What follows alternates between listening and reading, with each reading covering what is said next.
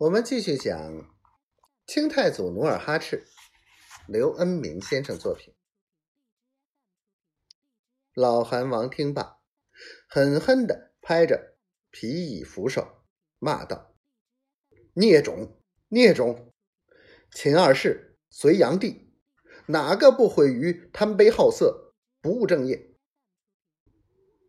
哈布多上前抓住韩王颤抖的双手，立即安慰道：“韩王息怒，韩王息怒，大贝勒有过。”慢慢开导嘛，朽木难雕，朽木难雕。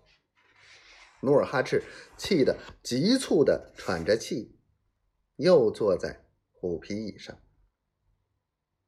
差不多把吐鲁什打发走，又对韩王劝慰了一番。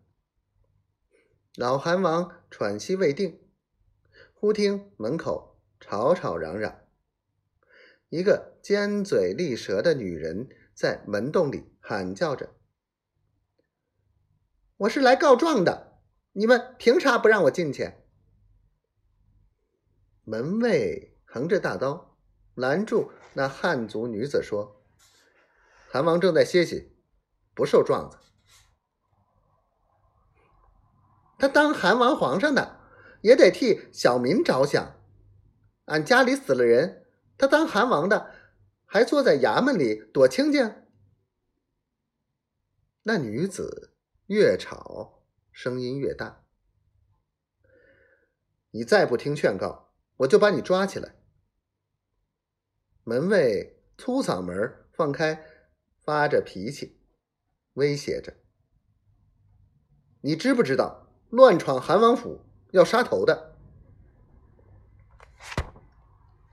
俺就是冒死来告状的。那汉人女子毫不示弱的依然喊着。老韩王听到门口的喊叫，立刻叫人把那告状的女人带来。进来的女人三十多岁，穿一身白色校服，两眼哭得红肿。他被领进门，带到韩王面前，扑通跪倒。韩王爷，俺丈夫死的冤枉啊！求韩王为俺伸冤。老韩王慌忙站起，走到那女子跟前，把她扶起来，坐到右侧的木凳上，然后关切地说。你有啥冤就说吧，俺为你做主。